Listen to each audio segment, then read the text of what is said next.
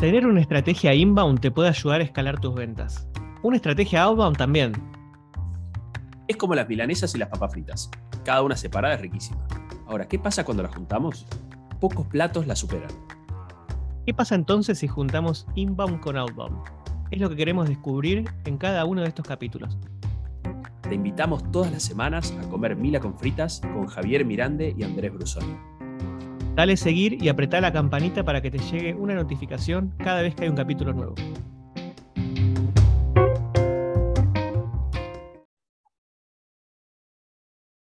Bueno, bienvenidos entonces a un nuevo almuerzo de Mila con Fritas. Hoy eh, un almuerzo especial. Tenemos un invitado, no cualquier invitado, y de hecho creo que es el segundo invitado que tenemos hasta ahora. El primero fue Carolina ya por por el capítulo número 4 cuando hablamos de estrategias de warm-up, pero hoy trajimos acá, invitamos a, Luciano Spinelli, Luciano Lucho, eh, un amigo de la casa, eh, de hecho llegó y ya se empezó con los asistentes a encontrar con caras conocidas, eso está buenísimo. Eh, pero bueno, no, no, fue, no fue anecdótico, de hecho con Lucho tuvimos un encuentro ahí de, seguimiento, cada tanto nos reunimos, pero justo con, con, Andy veníamos tratando de traer un tema sobre la mesa en el encuentro pasado, uno de los asistentes al vivo lo tiró, que es esto de tácticas inbound, eh, específicamente lead magnets, siguen vigentes, no siguen, cómo funcionan y demás. Y justo después de esto surgió lo de Lucho y dije, bueno, es la persona que nos puede iluminar acá. Eh, así que bueno, nada, bienvenido Lucho, si querés, primero te, presento para que también te presentes a, nuestra audiencia y ya podamos pasar al tema. Muchas gracias, Javi. Muy contento de, de participar de una conversación que, la escucho y digo, wow, cuánto aprendo y también tengo miradas, como sabemos, eh, que pueden ser distintas y, ahí es donde va a salir el, lo rico de esto. Eh, me encanta colaborar con espacios de emprendedores y bueno, desde mi punto de vista de, marketing, sumar a, la conversación. Excelente, y de hecho nosotros con Andy siempre dijimos que una de las cosas que nos gusta es traer a la mesa los temas que quizás a veces cuesta traer porque hay puntos divergentes o porque a veces simplemente pensamos que así como, así como dijo Aaron Ross hay que hacerlo y no hay otra forma, entonces compramos eso y, lo hacemos. Y, por momento con Andy dijimos, che, planteémonos esto, ¿realmente es así o no es así? Entonces hablemos y discutamos sobre eso, siempre haciéndolo con, con, obviamente, con los puntos de vista, como respetando las opiniones, pero sabiendo que pueden haber eh, puntos divergentes, y con la idea también de abrir la reflexión de cada uno. En definitiva, el espacio de aprendizaje no es cuando alguien te dice lo que tenés que hacer, sino cuando alguien te ayuda a pensar cómo lo tenés que hacer. O al menos te ayuda a decir, bueno, quizás lo que estás haciendo puede no estar bien y tenés que darle lugar a eso. ¿no? Entonces, bueno, esa es la lógica de estos espacios, por eso no nos, no nos tiramos con de todo, como, como podríamos decirlo, sino que que tratamos de, cuidar eso, cuidar como la, opinión divergente y al mismo tiempo poder dar un poco la mirada que nosotros tenemos, que puede no funcionarte, pero por lo menos es la que nosotros queremos transmitir, ¿no? Y además aceptar que estamos, algo que, lo que hablo mucho es que estamos viendo en ecosistemas dinámicos, estamos atravesando una revolución digital, no nos damos cuenta que nuestras costumbres van cambiando tan rápido pero entonces no hay una receta, no hay una verdad y hay mucho de prueba y error y hay cosas que funcionan a veces y después no, y también en distintas situaciones. Eh, para cerrar un poco, recién creo que me dijiste, Javi, presentarme para que la audiencia sepa. Eh, Luciano Spinelli es mi nombre, hace 15 años que trabajo en la industria del marketing, hace 11 años que dirijo una agencia de marketing digital, hoy trabajamos más de 50 clientes de todo el mundo y también lidero una comunidad de más de 100 agencias de marketing de América y Europa, así que bueno, nada, eso es lo que eh, esta experiencia y tropiezos voy a buscar eh, sumar acá.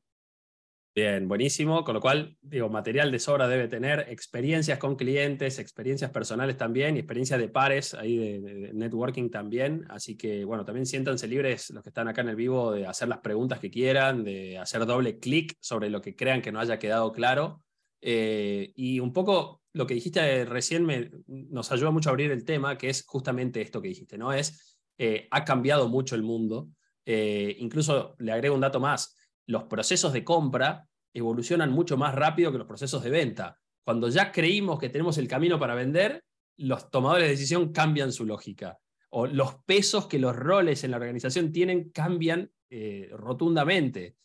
había un momento donde quizás la persona más importante de la empresa era el contador, después quizás puede ser el financiero, otros momentos el de recursos humanos. Entonces, todo ese proceso que va cambiando nos obliga a ir adaptándonos eh, y, a ir justamente llegando con nuestra propuesta. ¿no?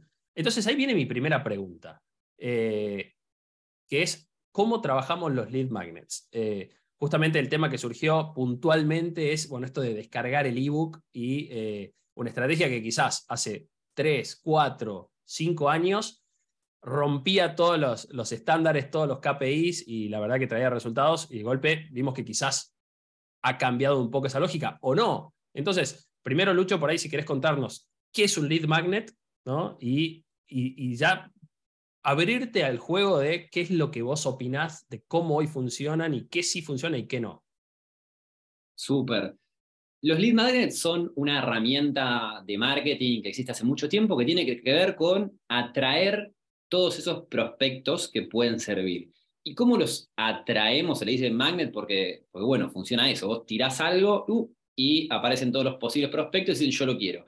Ese algo puede ser un ebook con un tutorial de cómo, no sé, eh, trabajar un e-commerce hasta, no sé, cómo, no sé, instalar, no sé, algo en tu negocio o trabajar una estrategia de recursos humanos, lo que sea, pero es un tutorial de algo también puede ser, y acá voy a contar un poquito de experiencia, puede ser una encuesta de mercado, eh, donde también tenés información relevante que a la industria le puede interesar. Eh, puede ser que tal vez tengas un newsletter, un newsletter donde vos compartas contenido y sea útil y compartas un punto de vista, experiencias, y eso también dice la gente, che, me interesa estar. Y entonces todo eso, los usuarios o se suscriben o para descargarlos te dejan sus contactos. Eh, así que es muy útil para atraer contactos. Lo que también, aprendizaje, después les voy a contar, es todos los contactos que consuman este contenido que estamos creando no están listos para comprar. Entonces, ahí viene una parte muy importante de, bueno, tengo un montón de contactos que están consumiendo esto que estoy produciendo. Lo que debería poder hacerse es lo que yo llamo precalificar, es, ok, ¿Cómo puedo darme cuenta si esto califica como un posible cliente o no? Y después darme cuenta en el estadio que se encuentra, si puedo poner una especie de, así asumo complejidad, de scoring y darme cuenta de, ok, este no sé si está listo, pero es una empresa muy grande, tiene estas características, está justo con nuestro objetivo y sé que está en este estadio. Entonces, ahí empieza el juego. Excelente, excelente. Me gustó eso último que dijiste, que es justamente no, no, no nublarnos la mirada, ¿no? Andy, ¿qué, experiencia tuvieron ustedes también haciendo este tipo de, experimentos? Eh, con Lean Magnets hemos, o sea, nosotros no, en la última experiencia nos pasó que no hice algunos intentos de contacto, pero honestamente después nos terminó pasando lo que eran los demo requests, que son los que están listos para, para comprar. Pero sí nos pasaba que como camino natural, muchos de los que entraban pidiendo un demo veías que por ahí habían pasado por una etapa donde habían descargado algo y sí desde marketing se les mandaba como lo que se llama el nurturing, que es como mandarte diferentes artículos para que vayas eh, conociendo más. Eh, no, no, tenemos el vínculo directo si es por eso y tampoco tengo con precisión las tasas de conversión, pero que tampoco lo trabajábamos, ¿no? O sea, no que decía, che, si se bajaban 10, eh, cada 500 personas que se bajaban un ebook, una me era cliente. No, no sabía decírtelo. Pero bueno, este, es, eso fue un poco la, la, experiencia, pero, pero sí coincido ahí con, con, Lucho que era esto. Sí, el approach era, o sea, la forma de hablar con ese con, ese, con esa persona tenía que ver con este, contame qué te interesó acá, este, qué desafíos están teniendo ustedes, ¿viste? Y, obviamente no salir a eh, ver en los filtros, no sé, el tamaño de la empresa, etcétera, porque lo que no puedes hacer es agarrar y salir a, la ferretería de acá a la esquina que se descarga un ebook de cómo usar WhatsApp contra decir, bueno, si ese ebook me lo descarga el gerente de marketing de Coca-Cola, bueno, ahí sí lo, lo, voy, no me importa, ahí sí lo voy a contactar, ¿no? Pero bueno, esa era la, la, estrategia, digamos, pero, pero sí, coincido ahí con, con Lucho en eso de, los estadios. Y, Ahora, cualquier persona... Te, sumo, Javi, perdón, eh, tengo, estuve recabando y tengo cuatro ejemplos de magnets que he hecho. Buenos y malos, después podemos discutir, eh, pero te digo, tengo cuatro ejemplos que he hecho distintos. Bien, buenísimo. Eh, ah, vamos por ahí entonces, contame, yo de última la pregunta la, puedo hacer después, contame cómo fueron esas experiencias y sobre todo lo que me interesa saber es qué, digamos, qué me diste para saber el éxito de algo. ¿Me diste MQLs? ¿Me diste descargas? Eh, ¿Pudiste medir la, eh, digamos, el, consumo de la información? ¿Cómo, cómo, ¿Cómo valoras que algo funcionó o no? Bueno, me encanta porque no tengo las mediciones precisas eh, como decía Andy, influyen y no puedo saber a ciencia cierta cómo, porque lo, ¿viste? Los, los procesos de compra a veces se cruzan y uno que te contactó por un lado, después también te descargó el otro, pero te voy a contar cronológicamente. El primero fue en cuarentena, ¿qué pasó? Se nos bajaron el 30% de nuestros clientes. Nosotros trabajamos con pequeñas empresas, los comercios que estaban en la calle cerraron, se nos bajan 30% de los clientes. En ese momento, 2020, caos en el mundo, caos en Argentina. ¿Qué hacemos? Bueno, hagamos un ebook para ayudar a las empresas. Entonces armamos un ebook, armamos una landing, armamos un video de presentación en esa landing, eh, y el ebook tenía distintos temas de, bueno, qué hacer ante esta situación. Y se lo habrán descargado, porque no me acuerdo, fue hace, no sé, casi tres años, em, se lo han descargado 400 usuarios. De esos 400 usuarios, como dice Andy, teníamos ese proceso de nurturing de eh, el prospecto se lo descargaba e iba avanzando en el proceso y le preguntábamos cómo andan tus ventas, qué necesitas, como preguntas disparadoras para que comience la conversación. Cuando comenzaba la conversación, el comercial empezaba a, bueno, a charlar. Eh, y de ahí eh, se habrán cerrado, no sé, dos, tres clientes de todo eso, pero no tengo la medición de ni las tasas ni cuánto invertimos, pero fue algo que en ese momento tuvo coherencia. Después sacamos un aprendizaje. Mucho de eso aprendimos que no calificaba realmente como cliente y en ese momento no hacíamos esta precalificación. Lo aprendimos después, justamente porque nos dimos cuenta que teníamos un volumen muy grande. Así que muy importante que hoy lo hacemos en todos los prospectos que recibimos. Nosotros cuando nos contacta un, un prospecto a través de sitio web, webinar lo que sea, le preguntamos varias cosas. Entre esas cosas le preguntamos qué presupuesto tiene. Si ya indica que tiene un presupuesto menor al que valen nuestros honorarios, ya ni lo consideramos. O sea, lo ponemos en otra bolsa. Entonces ya empezamos eso. Esa fue la primera experiencia. Eh, la segunda experiencia muy útil fue eh, en esta comunidad de agencias. Eh, quería hacerla crecer y venía creciendo como orgánicamente por LinkedIn porque yo organizaba reuniones entre agencias de marketing. Y una cosa que me di cuenta que nos servía mucho era tener información de la industria. Entonces al tener en ese momento 50, 100 agencias, dije, bueno, voy a armar una encuesta de sueldos, porque en Argentina sirve mucho saber cómo se están actualizando los sueldos, porque es un mercado inflacionario. Entonces hice esta encuesta, la encuesta era gratuita para todos los que participaban, hacíamos determinadas preguntas, participaron 50 agencias. En ese momento la comunidad pegó un salto de crecimiento. Pasamos, no sé si de casi 50 a 100 agencias y realmente fue información muy relevante. De hecho, en diciembre lo voy a volver a hacer y voy a, espero pegar otro salto. Así que esa fue una segunda eh, eh, uso muy bueno. Otro, otro ejemplo fue el newsletter que yo empecé a escribir de mi llamado, no sé, viaje como nómada digital y empecé a escribir sobre negocios y viajar como nómada digital. Y sorprendentemente, acá le cuento a la audiencia que si se anima a hacer un newsletter en LinkedIn, es muy bueno yo pasé en pocas publicaciones, creo que cinco, a tener casi 3.000 eh, suscriptores al newsletter. Eh, entonces dije, wow, hay mucha gente que le interesa este tema y me está leyendo. Y después acá viene de cuánto influye. Me pasaba de que voy a eventos de la industria y lo primero que cuando eran eventos online me dicen, ¿dónde estás hoy, Lucho? Y es como, ah, ok, como que gente que yo no percibía, evidentemente seguía mis aventuras de Noma Digital. Entonces, eso influye en los procesos de compra, en las referencias que te pueden hacer. Y por último, el último lead magnet que tenemos actualmente es un diagnóstico de eh, marketing en nuestro sitio web. Los usuarios, si bien pueden no querer contratarnos, pueden ir a un lugar donde dice, hace un diagnóstico de eh, marketing de tu empresa. Y hay 10 preguntas y te devuelve un resultado. Eso es automático y tenemos ahí contactos que cada tanto llegan a través de ese proceso.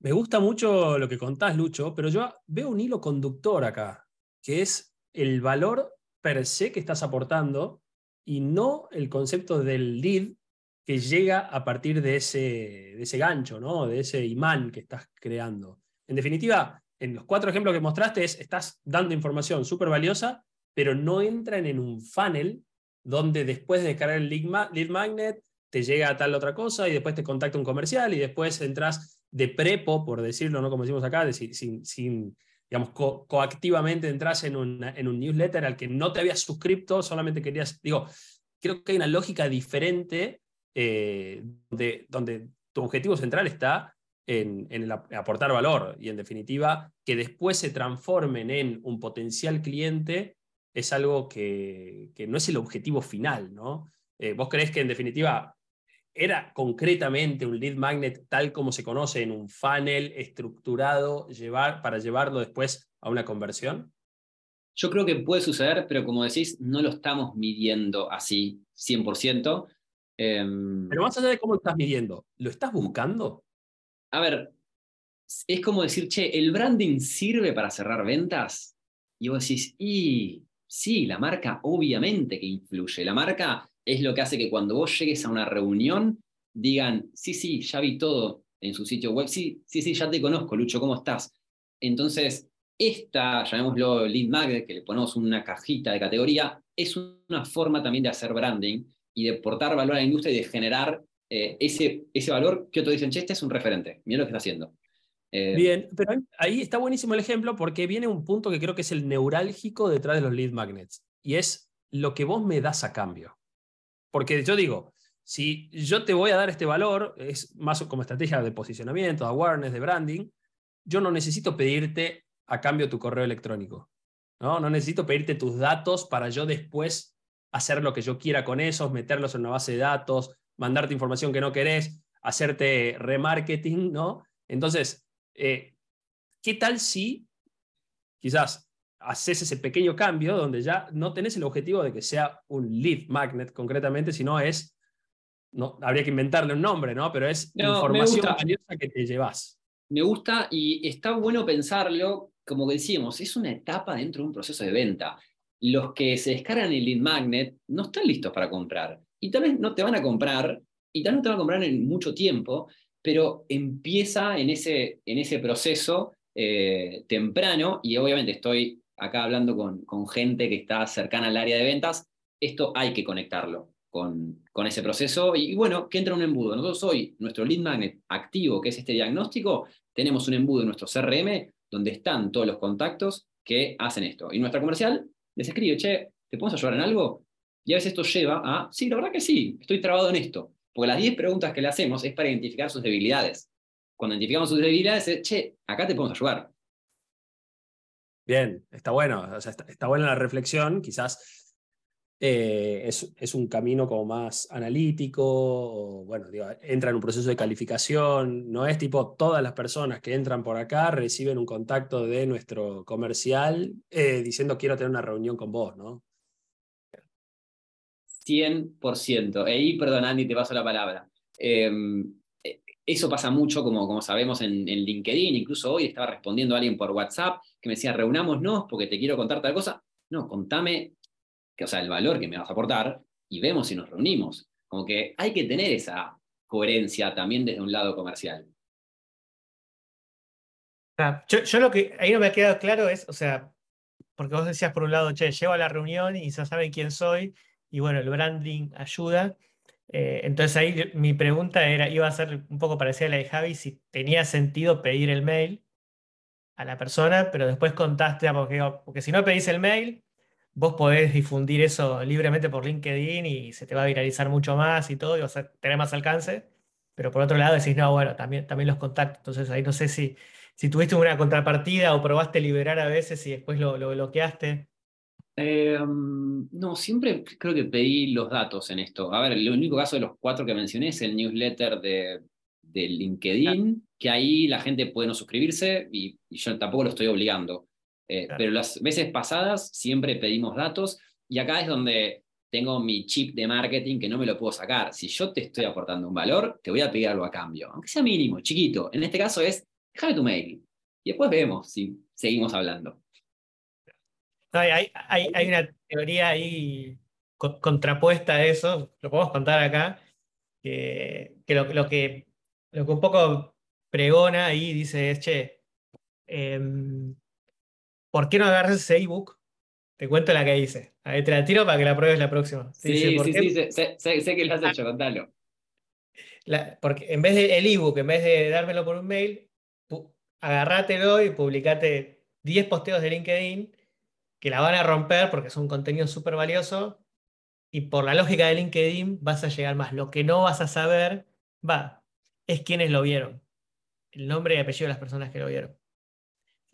Pero te ayuda a yo, yo- yo- yo creo que en realidad lo que ¿qué es lo que yo más quiero cuando hago algo, tengo una información que es súper valiosa, es que llegue lo más lejos posible. En definitiva, que logre ese camino de la viralización. Que cuando vas eh, en este camino por ahí de, de, quizás si haces un lead magnet, que lo publicás, eh, digamos, haces anuncios y entonces en realidad sale como un anuncio patrocinado donde la persona lo ve y a partir de ahí entra en ese funnel. Ese es el que yo creo que, que- que no funciona. Ahora, yo tengo lead magnets y lo que yo pido a cambio en realidad es que me ayudes a viralizarlo. Entonces, mi pedido a cambio es poner, quiero saber de qué se trata o quiero que me lo envíes y demás en LinkedIn, que eso hace que justamente se distribuya velozmente y que de golpe tengas, no sé, yo armé un tablero de KPIs en, en hoja de cálculo que tuvo 1200 pedidos, digamos, ¿no? Que para mí era, era, era un montón en esa etapa en la que lo estaba armando, pero lo que yo te pedía a cambio era eso. Y de, de hecho, me pasaba que personas me lo pedían, yo se los mandaba, y cuando se los mandaba me decía, bueno, ¿y dónde tengo que completar algún formulario? ¿Te tengo que dejar mis datos? Como muy acostumbrados a esto de cómo funciona. Yo le digo, no, no, llévatelo. Y así sin más. Sí, así sin más. Entonces, ¿cuál es la lógica para mí detrás, sobre todo cuando hay un contenido de valor? Es el sentimiento de gratitud.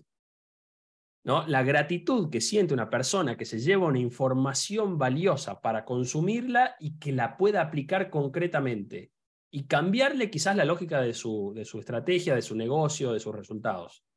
Lo que esa persona, lo que logras con esa persona es tan potente que hace que después quiera venir a buscar más. Y quiera venir a 100%. buscar más.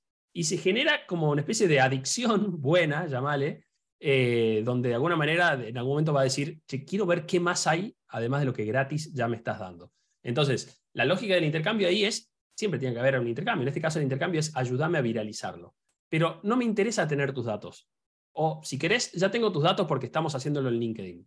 Lo que me interesa es que esto llegue más lejos, que seas para mí un eh, potencial cliente que está ahí consumiendo esa información, que seas un potencial referidor, si existe esa palabra, que de alguna manera diga, che, mira, esto que yo descargué te va a servir y lo reenvíe, e incluso hasta lo reenvíe ilegalmente, por así decirlo, ¿no? Se lo pase a personas que no hicieron eso de escribir quiero, quiero saber de qué se trata, sino que por su propia cuenta lo hacen y, y no te enterás. Entonces, eso creo que, le da una potencia muy, muy grande y que te ayuda a, digamos, a no querer capturar esa información donde, ahí cuando, cuando yo decía que los procesos de compra cambiaron, es ahí donde yo creo que en estos tres años que pasaron, ya las personas no te quieren dejar gratuitamente su mail. O si lo hacen, lo hacen con algún correo que ni usan eh, para que después esa información que vos le vas a mandar adicional o, o lo vas a contactar, ni se entere que sucede, digamos. Pero después creo que hay otro problema súper grande detrás de los lead magnets, que es, digamos, cuánto se termina consumiendo. ¿no?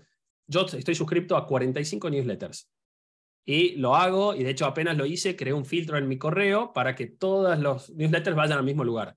No leo ninguno. Los únicos tres que leo son, bueno, uno de Santi de Novo Labs, eh, uno de Tommy Pando y el tuyo, Lucho, que dejaste de hacerlo y por eso te dije por qué dejaste de hacerlo, ¿no? Pero, digo, ¿por qué la gente, o sea, digamos, ¿qué, ¿qué, hay detrás de eso? ¿Hay realmente un consumo de esa información o no? ¿no? Eh, es un poco lo que me pregunto. O sea, los newsletters creo que siguen vigentes, pero el tema es cómo yo realmente estoy aportando valor. Y después la pregunta que tengo es, ¿cualquier empresa puede hacer un lead magnet? ¿O puede disparar, armar un ebook? ¿O, o, o ¿qué, ¿qué, tiene que darse para que una empresa diga, bueno, yo estoy en condiciones de sacar un ebook? Puedo, puedo tomar esto porque me dijiste muchas cosas interesantes. Lo primero, me avisan si se me escucha bien, porque internet me flaquea un poco. Eh, mencionaron como el estadio que, puede tener un usuario en el cual yo quiero regalar cosas. Lo que tenemos que pensar desde el punto de vista de marketing o ventas es, tenemos que lograr que nuestro potencial cliente vaya pasando de etapas hasta que esté listo para comprarnos. Y la primera etapa es cuando le damos algo de valor a cambio de nada o a cambio de referinos. Te estoy pidiendo muy poco. Esa es como la primera etapa. Después digo, ¿cómo puedo llevarlo a la siguiente etapa? Bueno, a ver, llevémoslo a un newsletter o llevémoslo a, un, a una conversación en otro canal. Después de ahí lo llevamos a un webinar, suponete. Pero nunca capaz, es más difícil que un usuario que no nos conoce quiera saltar de entrar a un webinar, pero si ya nos tiene como referente el tema, ok, voy a agendarme en mi agenda y voy a disponer un tiempo para escucharte. Entonces hay que ir llevándolo hasta que un día tenés una reunión de buena onda y otro día le identificas un punto de dolor y ese día le envías una propuesta. Entonces pienso que en esto de pedir mail o no pedir mail, como que son distintas etapas de un embudo y, y, la idea es poder tener valores para cada una de estas etapas, para que el usuario vaya avanzando en el proceso. Y también, muy interesante, es el concepto de reciclar contenido, que en marketing sirve un montón y no nos damos cuenta de que un mismo contenido se puede utilizar para distintas etapas. Yo puedo tener mi ebook y ese mismo ebook lo puedo dividir en 10 posteos, como dice Andy, y puedo tener los dos, y no está mal y los usuarios no lo van a ver mal, porque les estoy aportando valor fragmentado de, en distintas ocasiones. Y les cuento una cosa, eh, esto eh, también puede transformarse en charlas. Yo me he dado cuenta que hoy de lo que estoy hablando es transformación digital y gusta, y empecé este concepto de transformación. Justo ahí te empezamos a perder, Lucho. O sea, primero te dejamos de. Te, te la imagen y ahora, y ahora el audio. pero bueno, ahí volvió Lucho. Estabas hablando de la transformación digital. Eh, perdón, la transformación digital. Y este, empecé a escribir un libro, literal, chicos. Empecé a escribir un libro porque me di cuenta de que tengo mucho material al respecto. No sé si será un libro real o será un ebook, pero empecé a escribir porque el contenido ya lo tenía. Buenísimo. Ahí, ahí es donde yo vuelvo a la pregunta que te hacía anteriormente, ¿no? Es, cualquiera puede largar un, un ebook. Cualquier empresa o cualquier persona puede eh, de la nada, como decir, listo, tengo este ebook, entonces ya genero MQLs y esos MQLs después se transforman en SQLs y entonces amo el funnel, si tengo tal conversión, entonces voy a tener X clientes. ¿Eso lo puede hacer cualquiera o eh, hay, hay, hay, algunos logros, algunos hitos que dar antes de poder crear ese lead magnet?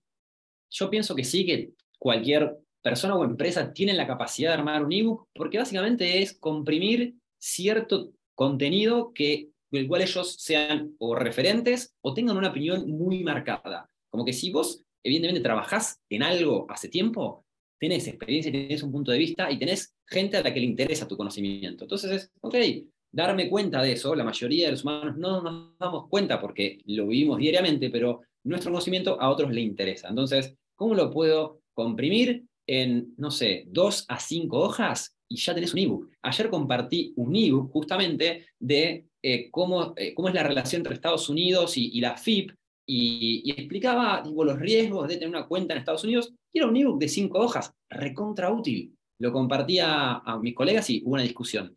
Entonces, ¿en qué empresa estás? ¿Qué es lo que vos sabés que otros no saben? Y armalo. Obviamente, ponele un mínimo diseño, ponele como tenés que dedicarte a que sea coherente y atractivo, Sí, hasta te invito a que lo hagas interactivo, que le pongas links, que lo hagas 3.0 y se repuede. Bien, excelente, excelente. En definitiva, creo que, digamos, la lógica, y en eso al final estamos de acuerdo, está eh, en, el, valor per se que estás aportando eh, y en, digamos, en no confundir eh, la estrategia esa con estoy cargando mi funnel o cargando mi pipeline de futuros clientes, sino, bueno, esto, digamos, de, ir enriqueciendo a tu red a partir de, más una estrategia de posicionamiento, es decir, che, yo soy referente en esto, soy una autoridad en esto, mira, yo te muestro esto y te lo comparto, y eso te ayuda a confiar más en mí, ¿no? Una, cuestión más de confianza, de hecho.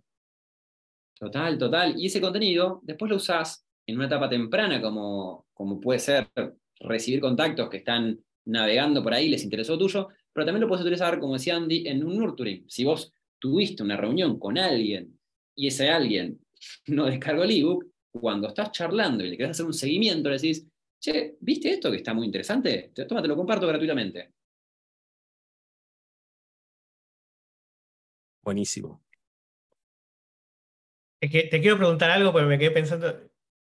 ¿Vos con, qué objetivo, o sea, qué audiencia querés capturar cuando armás el ebook de lo de Estados Unidos? ¿Es porque tu audiencia son emprendedores así tecnológicos, por ejemplo, y como que vas con algo? En Estados Unidos no, lo hice yo, ¿eh? Ah, ok, ok, ok, está, perdón. dije, ¿cómo, ¿cómo se conecta eso? Me quedaba pensando porque dije, nada que ver con marketing, y dije, por ahí había una estrategia atrás que dije, es eh, eh, nada.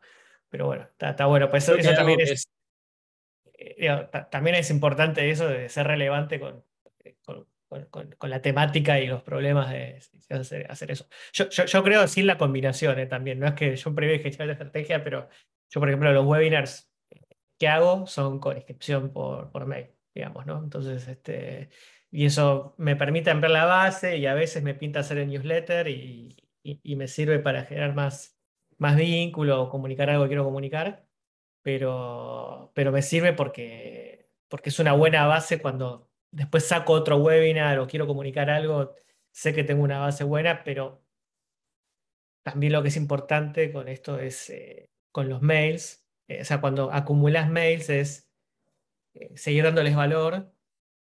O sea, porque lo que, lo que termina pasando mucho, yo creo que también mucha gente se espanta a los, a los lead magnets porque dejan su email y saben que después le van a llegar mails con promociones, ¿viste? Entonces como que eso también me parece que...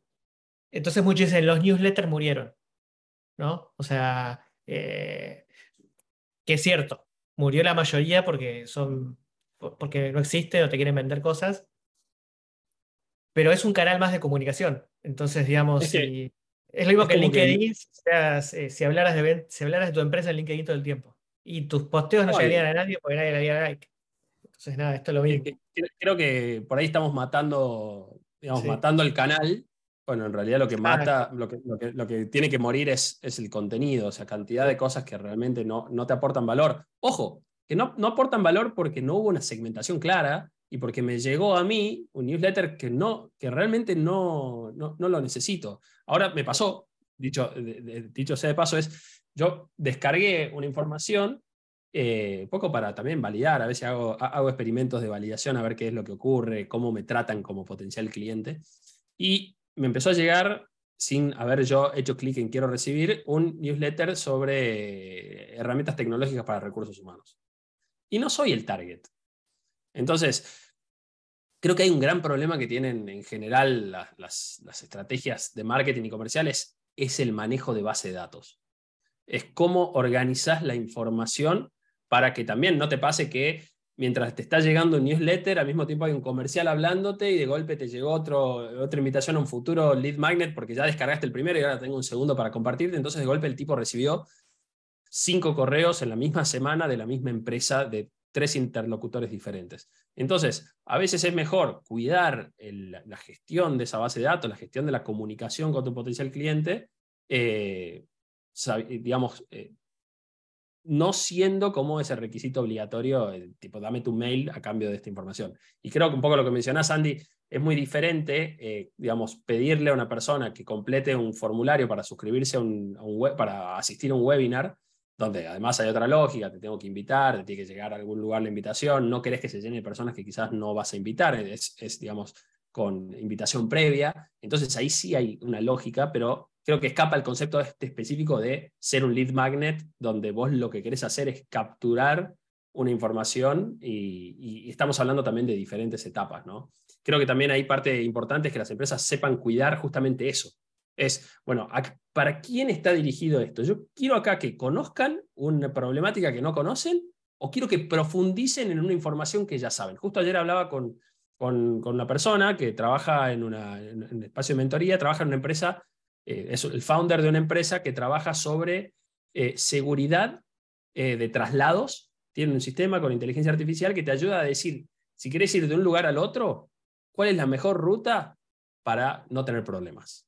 traslado de mercancías, de, caudales y demás. O sea, tienen inventado un sistema que te ayuda a eso. Y sacan un reporte anual de, de seguridad, de siniestros y de un montón de cosas.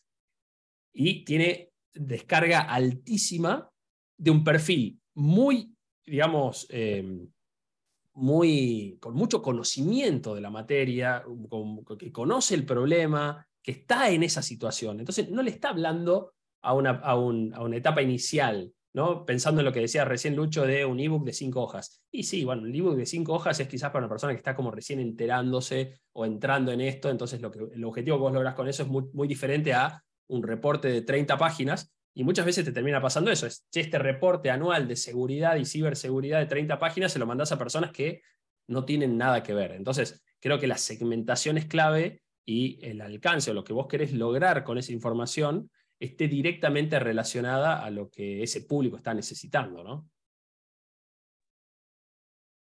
Coincido, Javi, y me sumo, eh, que recién me fue internet, así que disculpas, y respondo a Andy de que el ebook de Estados Unidos que mencioné no lo hicimos nosotros, a mí me lo compartieron, eh, y yo lo compartí, y o sea, me di cuenta que era información re útil.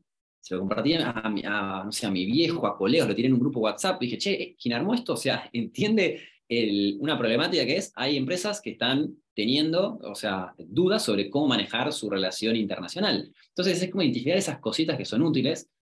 Y yendo a lo que mencionabas, Javi, hay que entender que cada canal se va acomodando eh, dependiendo la evolución tecnológica que vive el mundo. Eh, la radio no dejó de existir, simplemente tiene ahora un lugar muy particular en una estrategia de marketing. Los lead magnets, con sus diferentes variantes, tienen un eh, eh, lugar específico y no van a salvar la estrategia de ventas. O sea, aportan a la marca y traen contactos que después hay que, nada, trabajarlos, calificarlos y ver si sirven o no sirven, pero tenés una base de datos, digo, y ese en un futuro te puede llegar a comprar.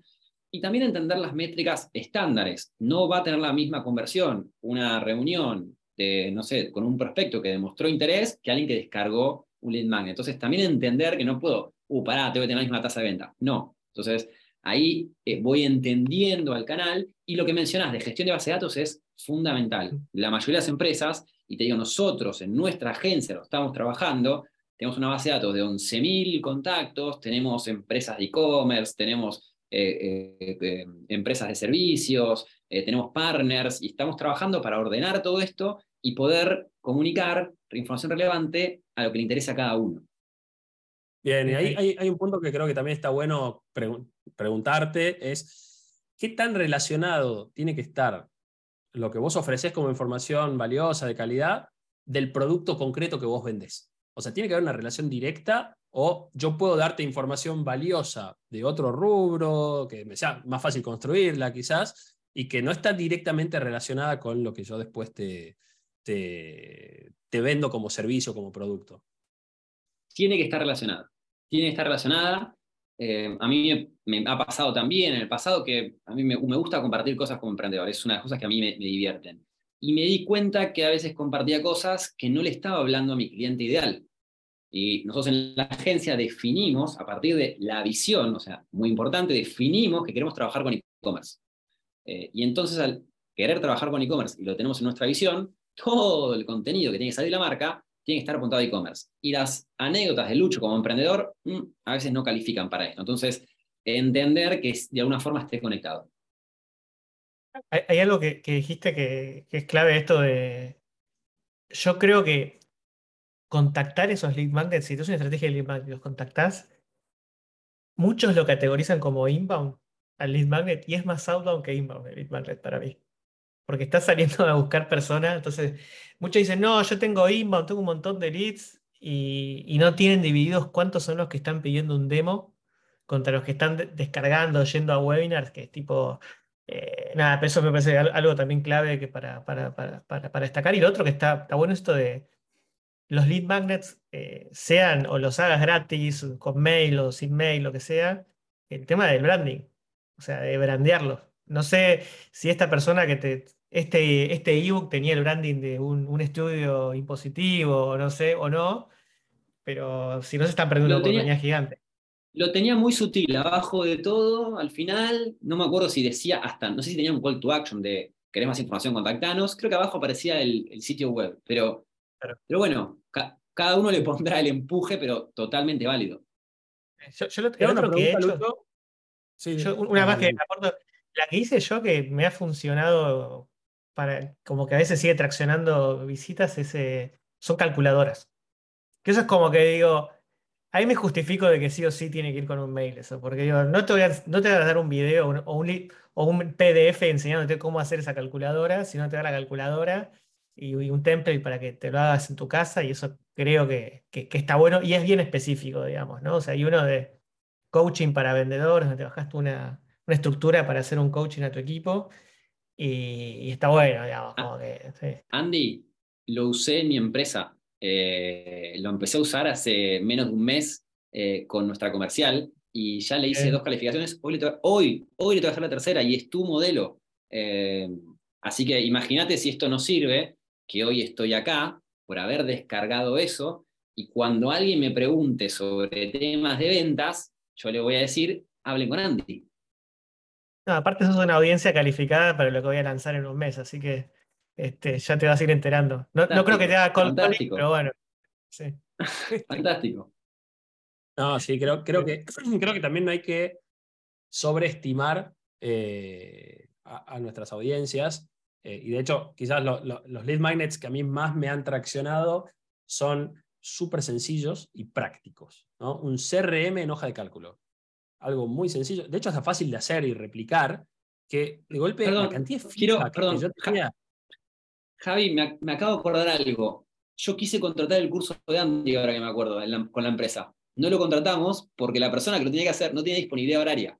Pero yo le había escrito para, para inscribirnos, y, o a él, o no me acuerdo dónde fue, y no llegamos porque la persona dijo, no, tengo que lo conoce. Así que como el proceso de venta se había dado. Tremendo. Creo que también un poco detrás de, la, de esa autoridad que vos lograste, decir, che, detrás de esta información tiene que haber algo más valioso. Entonces, es lo que te va un poco convenciendo que ese es el camino, ¿no? Pero al mismo tiempo, creo que eh, es más que solo eso. Digo, Andy es una persona activa en LinkedIn, tiene dos podcasts, tiene tres, podríamos decirlo, ¿no? Entre el de Tito, este, más el de primera reunión. Eh, digo, tiene un newsletter, tiene, genera contenido periódicamente en LinkedIn, entonces, de alguna manera es... Porque digo, hay personas que piensan, ah, listo, entonces hago un lead magnet y, y espero sentado y creo que tiene que, como vos dijiste muy bien, tiene que ser parte de una estrategia un poquito más, más 360, más completa, ¿no? sí, y también. Perdón, Javi, no hay que tener como todo el, camino pensado hasta dentro de cinco años. Sería bueno tener como hitos en el medio, pero a veces es empezar con un lead magnet y después vas entendiendo cuál es el próximo paso también. También, sin dudas. Y, de hecho, un poco para. Las personas también quieren tener o sea, tener algo anticipado lo que va a suceder, o por lo menos, eh, está bien, es quizás yo sé que tengo que hacer más cosas, pero si yo de antemano ya sé lo que otros hicieron y me puede llegar a funcionar, buenísimo. Entonces, quizás, ya lo dijiste más de una oportunidad, pero me gustaría como que me armes, o le, armes a quienes están escuchando, un posible camino de ese lead magnet si lo tenemos que dividir en cinco pasos, ¿no? Desde la producción hasta la gestión de, esa base. Bien, vamos a pensarlo juntos. Eh, es muy posible que la empresa, a partir de los servicios o productos que tiene, tiene un conocimiento sobre la industria. Eh, lo que recomendaría es identificar esos, eh, se habla mucho de puntos de dolor, como, che, ¿qué es lo que le interesa a mi, a mi posible y cliente ideal? Como empezar por paso atrás, voy a ir un paso atrás, definir bien el cliente ideal, o sea, entender a quién queremos atraer. Cuando sabemos estas particularidades de los, los puntos de dolor, las motivaciones, las particularidades, eh, y todo eso que a veces está como por debajo, se dice del iceberg, que, que, que, mueve a ese prospecto, empiezo a generar contenido sobre esos puntos específicos. Y lo armo pensando en ese cliente ideal, eh, me pongo como los títulos, sería como el paso 2. Una vez que identifico los puntos importantes, voy a un Word y empiezo a escribir. Y recopilo información que seguro ya tengo en mi empresa. Che, le pregunto, ¿cómo funciona aquello? Che, cuando tenés charlas con este tipo de personas, ¿sobre qué hablas? Y bueno, y seguramente tenés un documento, tenés servicios, entonces es, volcás todo ahí y tenés un Word. Y una vez que tenés un Word, lo ordenás, ese sería como el paso 3, diríamos.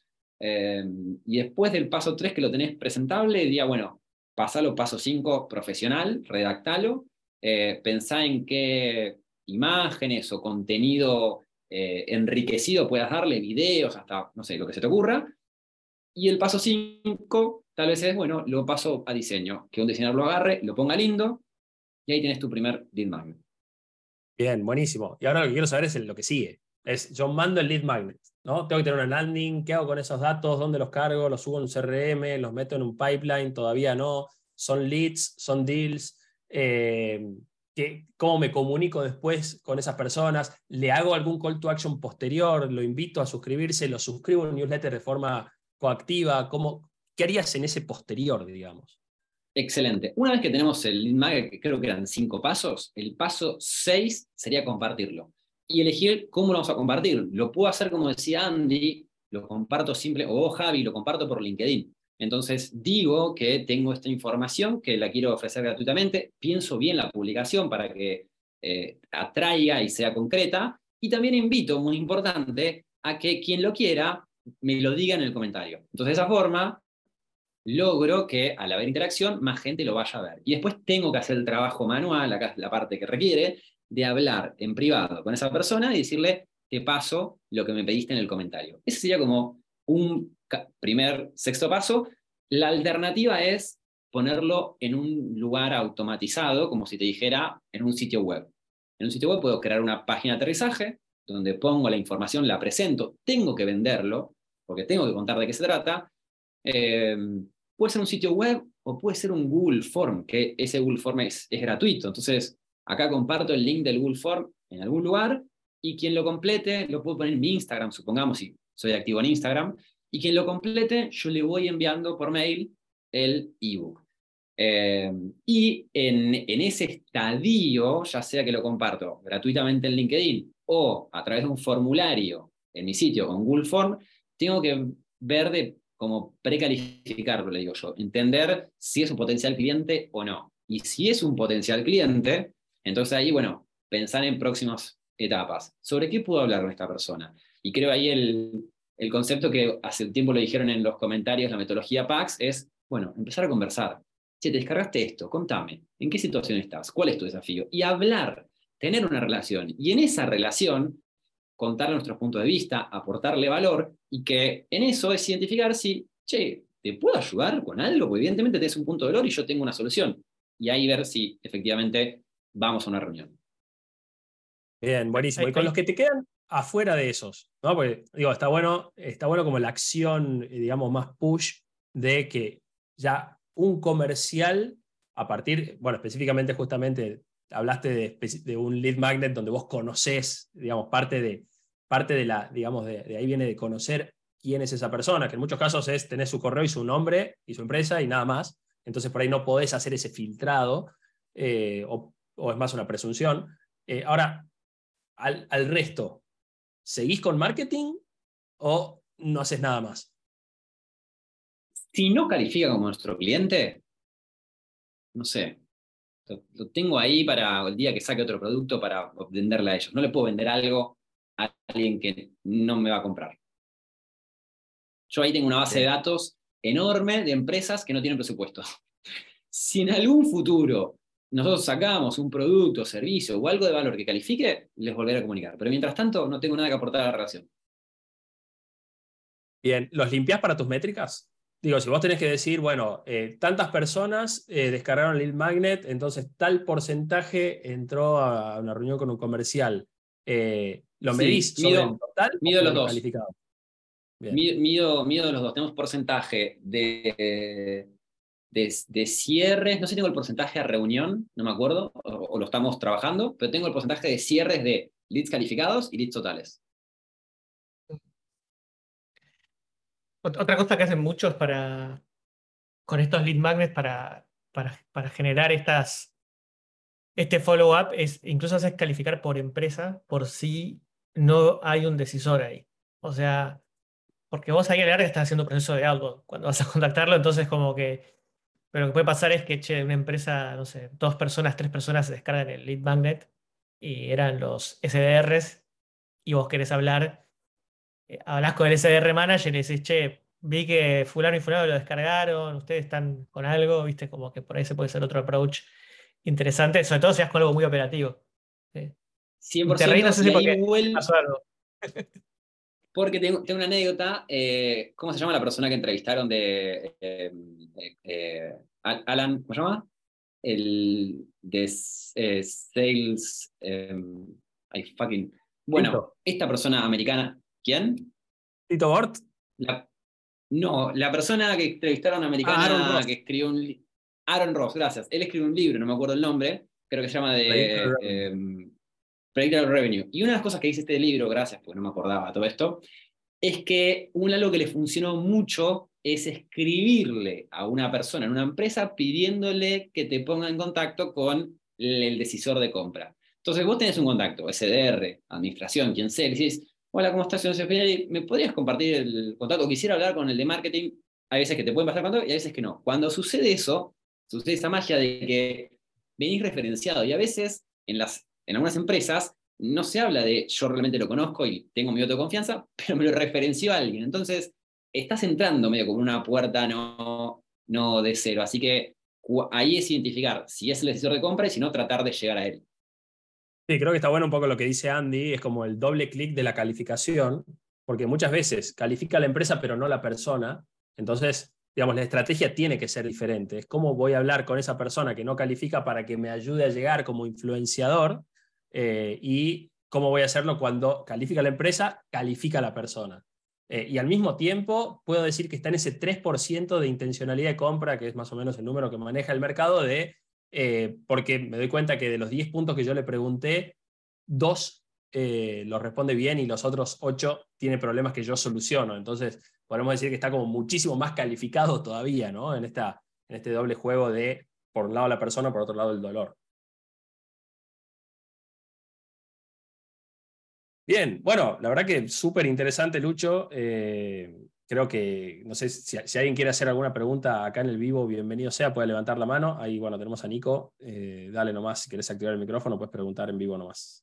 Hola, ¿qué tal? Muchas gracias. Luciano, eh, bueno, nosotros, al, al igual que tú, también tenemos una agencia y la pregunta tiene que ver a, con lo que mencionaste recién, o sea, ¿qué pasa con toda esa gente que, que realmente no es fit, que finalmente eh, no leyó, no leyó, o sea, no leyó porque no era fit, nada más, y, y no vas a crear un producto para ellos?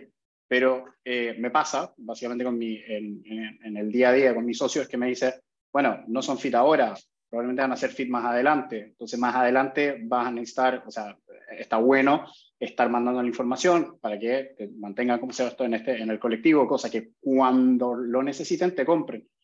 Pregunta es, ¿vas a gastar energía en mantener a esos posibles clientes para el futuro o simplemente te vas a dedicar a utilizar la energía y el poco tiempo que tienes como emprendedor a ir a buscar a los que realmente son fit para que te compren hoy? pienso que es más estratégico poner energías en, en quien nos puede comprar.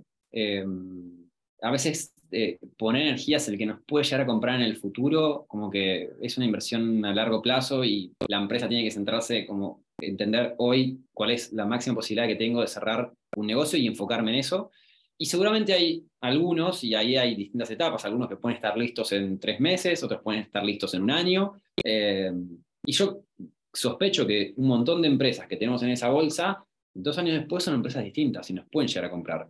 Eh, pero como que yo no, no voy a invertir tiempo en ese periodo y tal vez, o sea, voy a esperar hasta que vuelva a poder contactarlos. Incluso en nuestros, en nuestros newsletters, eh, a esos no les enviamos eh, información, pero sabemos que están ahí. En algún momento, cuando hagamos algo fuerte, les podemos hacer un push eh, importante. Buenísimo. Ahora te doy la palabra a Fede. Quizás agregaría solo un detalle más y es eh, el uso eficiente de la energía y creo que ahí dividiría marketing de ventas. Es como que en ventas la, eh, la energía tiene que estar mucho más concentrada porque se consume más rápido, pero yo puedo quizás automatizar algunos procesos desde marketing que me permitan minimizar esfuerzos y ahí llámese agarrar un contenido profundo hacerlo simple para esas empresas que hoy no son target porque quizás son nuevas, son chicas, no van a entender, hay conceptos que quizás no manejan y demás. Entonces, genero alguna dinámica de contenido para ese segmento específico más curado que no, no te lleva mucho más esfuerzo, ¿no? porque es más fácil simplificar lo, lo complejo que complejizar lo simple. Entonces, podés seguir haciendo cosas con ellos. Lo que sí diferenciaría es o por lo menos preguntaría, es si la persona quiere o no. Trataría de evitar el te envío esto aunque no lo quieras. Eh, porque ahí es donde yo creo que incluso hasta dañamos nuestra reputación de, nuestro dominio y nuestra marca en sí, ¿no? Con lo cual, ese sería mi único agregado. Ahora sí, Fede, te, doy la palabra. Ah, quedó respondida la pregunta por lo que leo en tu comentario. Bien, excelente. Bueno, eh, la verdad que súper, súper, eh, súper potente tu, tu, participación, Lucho. Un placer tenerte acá. te vamos a volver a invitar. Eh, creo que, lo, lindo de estos almuerzos es que inbound y outbound están todo el tiempo cambiando y están todo el tiempo interrelacionándose, que digamos, lo que, o sea, tratamos de generar contenido que perdure en el tiempo, pero bueno, puede que no, dijimos que el mundo está cambiando constantemente, los procesos de compra cambian, los procesos de venta tienen que cambiar, y si no nos vamos adaptando, en definitiva nos lleva a la corriente. Entonces, bueno, eso, agradecerte, Andy, si querés por ahí también decirle, dedicarle algunas palabras a Lucho. Gracias, Lucho. Me, dejaste reflexionando, posta. Me quedé, me quedé así porque me quedé pensando un par de, de, temas este, sobre, sobre los lead magnets, también sobre también el sentido que tienen mucho más en la TAM, eh, donde hay mucha más, eh, mucho menos acceso a la información, eh, como hay tanto en Estados Unidos. Y bueno, una anécdota particular que Lucho lo conozco eh, desde antes de todo esto, que creo que todavía no tienes la agencia todavía o estabas ahí empezando. Este, nos hemos reunido en persona y yo, yo, fui, yo le intenté vender a Lucho, pero a un, a un cliente que tenía, pero no, no tuvimos éxito, no salió la venta, pero nos hemos tomado un par de cafés, así que fue, fue lindo encontrarnos en esta oportunidad. No, fue muy loco y esto fue hace, estamos hablando, no sé, 13 años, 11, no, no me acuerdo. O sea, antes de mi agencia creo que fue. No, igual creo que fue, porque no, vos dijiste 11 años, no, esto fue, debe haber sido 2015, 2014, 2015, por ahí. ¿2014? Bueno, ok. Bueno, pero sí, fue, hace mucho tiempo. Empezaba con P la marca, pero bueno. No, no, no, podemos decirla. Pero sí, la verdad es que me encantó eh, poder sumar un punto de vista desde práctico de marketing, eh, también con muchos tropiezos dados, y, cuando surgió la idea de participar acá, Fede eh, me dijo, en Mira con fritas vos decís que sos el huevo frito, pero como soy vegano, vengo a decir que yo le aporto como una palta al, tema, la condimentamos y es una palta. Así que cuando quieran, me sumo para, para enriquecer el almuerzo. Muy buena combinación. Palta ahí combinada con la mila con fritas. Excelente. No, y quiero, y quiero sumar algo también de lo que dijiste, Andy. Una vez, o por lo menos a mí me pasa, y justo con Andy tenemos eso en común, lo cual no está tan bueno, que consumimos mucho contenido en inglés y a veces por ahí damos por sentado. Y la verdad que creo que eso fue un muy buen despertador, Lucho, para mí personalmente, de, de alguna manera entender que quizás en Latinoamérica eh, hay otro ritmo, hay otra necesidad, hay otra, están en otras etapas las empresas y que en definitiva quizás lo que nos toca a nosotros es eh, traducir esa información, bajarla para acá y materializarla para quienes por ahí nos tengan el tiempo, la posibilidad de, consumirlo hacia afuera. Así que, bueno, gracias por eso. Seguramente eh, vamos a poder seguir teniendo espacios. también espero que en algún momento lances tu podcast, Lucho creo que es una muy buena también estrategia de, nada, de esto, de seguir compartiendo valor, información, y es muy, muy entretenido. La verdad que mis viernes a las 12 son de lo mejor de la semana. Así que, bueno, te agradezco, agradezco también a todos los que están presentes y nos vemos en el próximo almuerzo. Muchas gracias, Lucho. Gracias, Javi. Gracias a todos. Las preguntas salen milanesas de Saitán hoy, entonces. Bien ahí. Gracias, chicos. Hasta luego. Buen fin de